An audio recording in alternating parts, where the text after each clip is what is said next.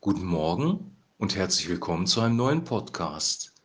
Wir lesen heute aus Lukas Kapitel 12, die Verse 49 bis 53. Ich bin gekommen, ein Feuer anzuzünden auf Erden. Was wollte ich lieber, als dass es schon brennte?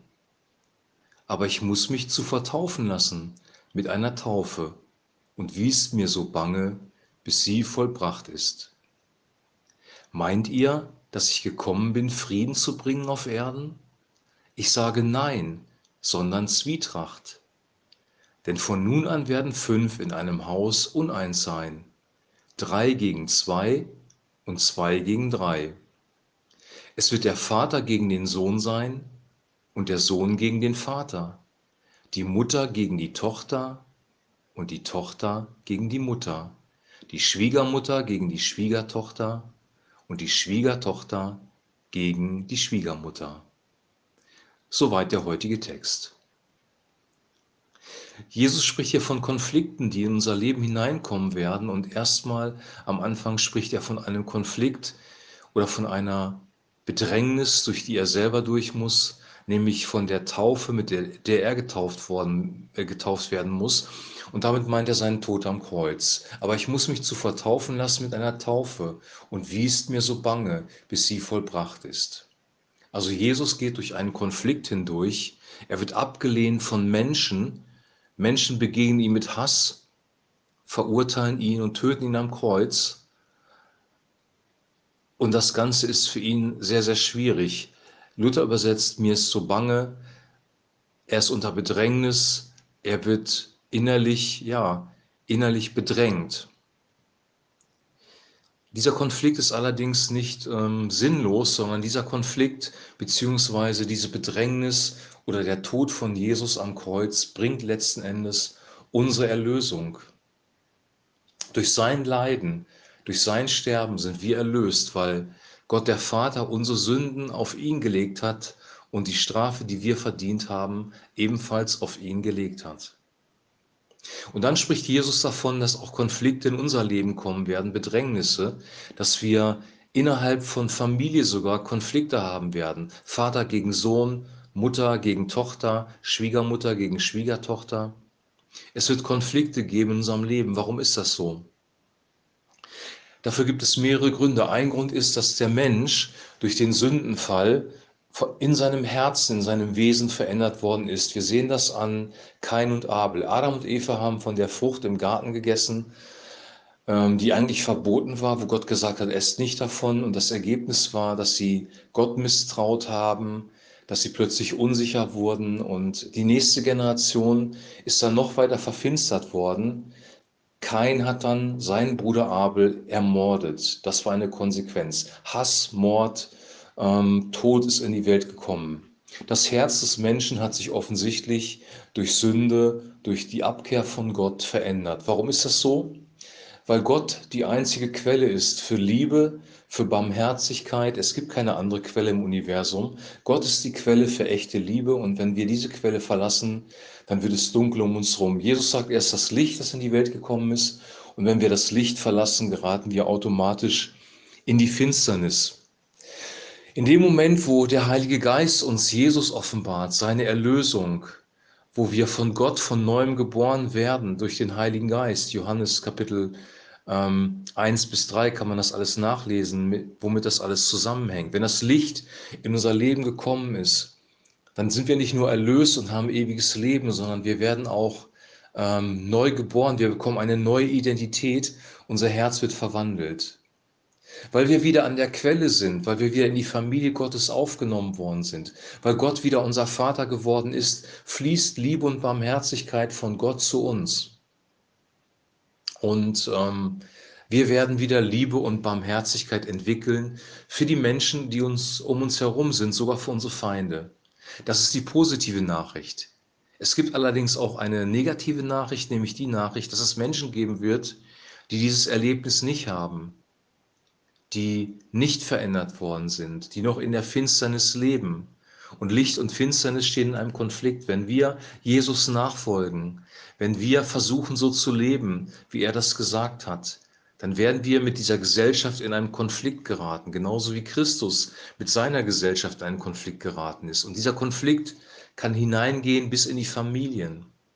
Wenn nämlich ähm, plötzlich die Eltern gegen das Christsein sind, das du lebst, wenn deine eigenen Kinder gegen das Christsein sind, sind das du lebst, wenn Menschen dich in Frage stellen, weil du plötzlich sagst, ähm, es ist nicht gut, ständig die Beziehung zu wechseln, sondern es ist gut, auf den richtigen Ehepartner zu warten, mit Sexualität bis zur Ehe zu warten und nach Gottes, nach Jesu Vorstellung zu leben, dann wirst du Konflikte haben. Menschen werden das nicht ohne weiteres akzeptieren. Die Finsternis wird Druck auf dich ausüben. Du wirst in Bedrängnis geraten, wie Jesus in Bedrängnis geraten ist. Und in dem extremsten Fall, das sehen wir an Christen in der arabischen Welt, kann sogar Verfolgung auf dich zukommen, Inhaftierung und vielleicht sogar der Tod.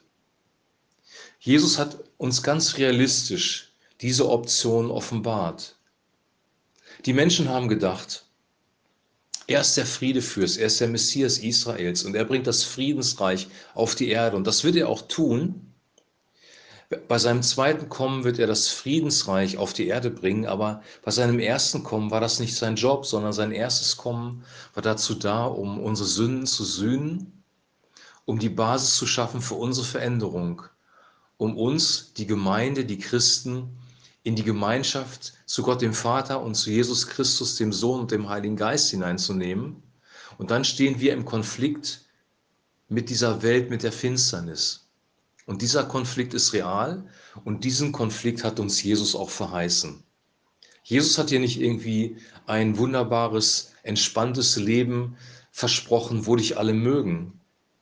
Jesus hat dir gesagt, er wird Zwietracht auf die Erde bringen. Meint ihr nicht, meint ihr, dass ich gekommen bin, Frieden zu bringen auf Erden? Ich sage nein, sondern Zwietracht. Das erste Kommen von Jesus hat nicht dazu gedient, Frieden zu bringen, sondern Bedrängnis und Zwietracht. Und er ist da sehr realistisch. Und wenn wir ehrlich sind und die Welt betrachten, sehen wir, dass er die Wahrheit gesagt hat. Wenn wir Liebe, Annahme, Geborgenheit bei Menschen suchen, suchen wir an dem falschen Ort.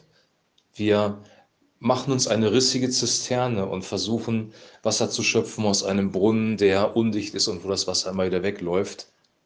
Und das wird uns kein Leben bringen, sondern den Tod. Wenn wir echtes Leben suchen, wenn wir Liebe, Annahme und Geborgenheit suchen, finden wir das nur bei Gott selber.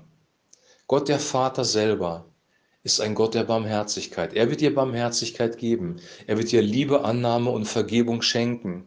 Er wird für dich da sein, er wird für dich sorgen. Im Psalm 23 wird das formuliert. Der Herr ist mein Hirte, mir wird nichts mangeln. Er weidet mich auf grünen Auen, er führt mich zu stillen Wassern. Das bedeutet Versorgung für das Schaf, Geborgenheit, Schutz durch den Hirten.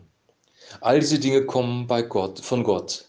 Und wir sollten sie nicht bei Menschen suchen. Jesus ist ein sehr stark realistischer Mensch gewesen, als er auf der Erde war. Er wusste ganz genau, wie die Menschen ticken und er hat uns immer wieder aufgezeigt, wie das Leben in der gefallenen Schöpfung funktioniert und dass sein Friedensreich erst später kommt. Wir sind sehr harmoniebedürftig. Wir wollen gerne den Frieden jetzt schon haben. Wir wollen gerne jetzt schon mit allen Menschen in Harmonie leben. Und das ist total verständlich, weil es das Urbedürfnis des Menschen ist. Wir wissen, dass uns irgendwas fehlt. Wir wissen, dass Gott die Schöpfung eigentlich perfekt geschaffen hat, dass hier Harmonie sein sollte. Und wir wissen, dass hier ein Mangel ist. Wir sehen das, wir fühlen das und wir sehnen uns nach Frieden und nach Harmonie. Und diese Frieden, dieser Frieden und die Harmonie werden auch kommen. Nämlich dann, wenn Jesus Christus wiederkommen wird. Bis dahin bleibt uns nur eine Möglichkeit, zur Quelle zu gehen, zu Gott dem Vater, den Heiligen Geist in unser Leben fließen zu lassen und dann wird Liebe, Freude und Friede entstehen. Dann wirst du Frieden haben, obwohl die Umstände druckig sind, obwohl Menschen gegen dich sind. Der Friede Gottes trägt uns durch diese Welt hindurch, durch die Dunkelheit hindurch, durch die, durch die Bedrängnis hindurch. Gott ist die richtige Quelle für dich und für mich. Jesus wird auf der einen Seite Zwiespalt bringen und keinen Frieden, was diese Gesellschaft angeht, was die Beziehung zu Menschen angeht. Auf der anderen Seite, und das ist kein Widerspruch, ist er der Friedefürst für dich. Er bringt deinem Herzen Frieden und du kannst zur Ruhe kommen, obwohl du Konflikte hast mit anderen Menschen. Von unserer Seite sollen wir den Frieden suchen. Soweit an euch liegt, habt Frieden mit jedermann. Das ist auch eine Aussage der Bibel. Wir sollen sogar unsere Feinde lieben.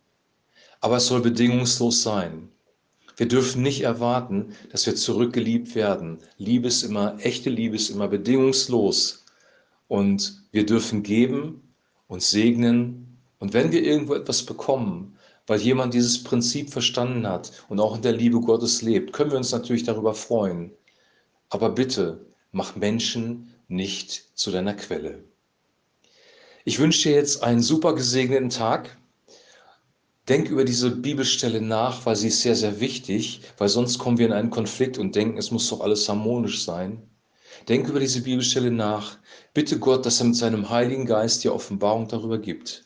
Und dann lebe in seinem Frieden. Shalom.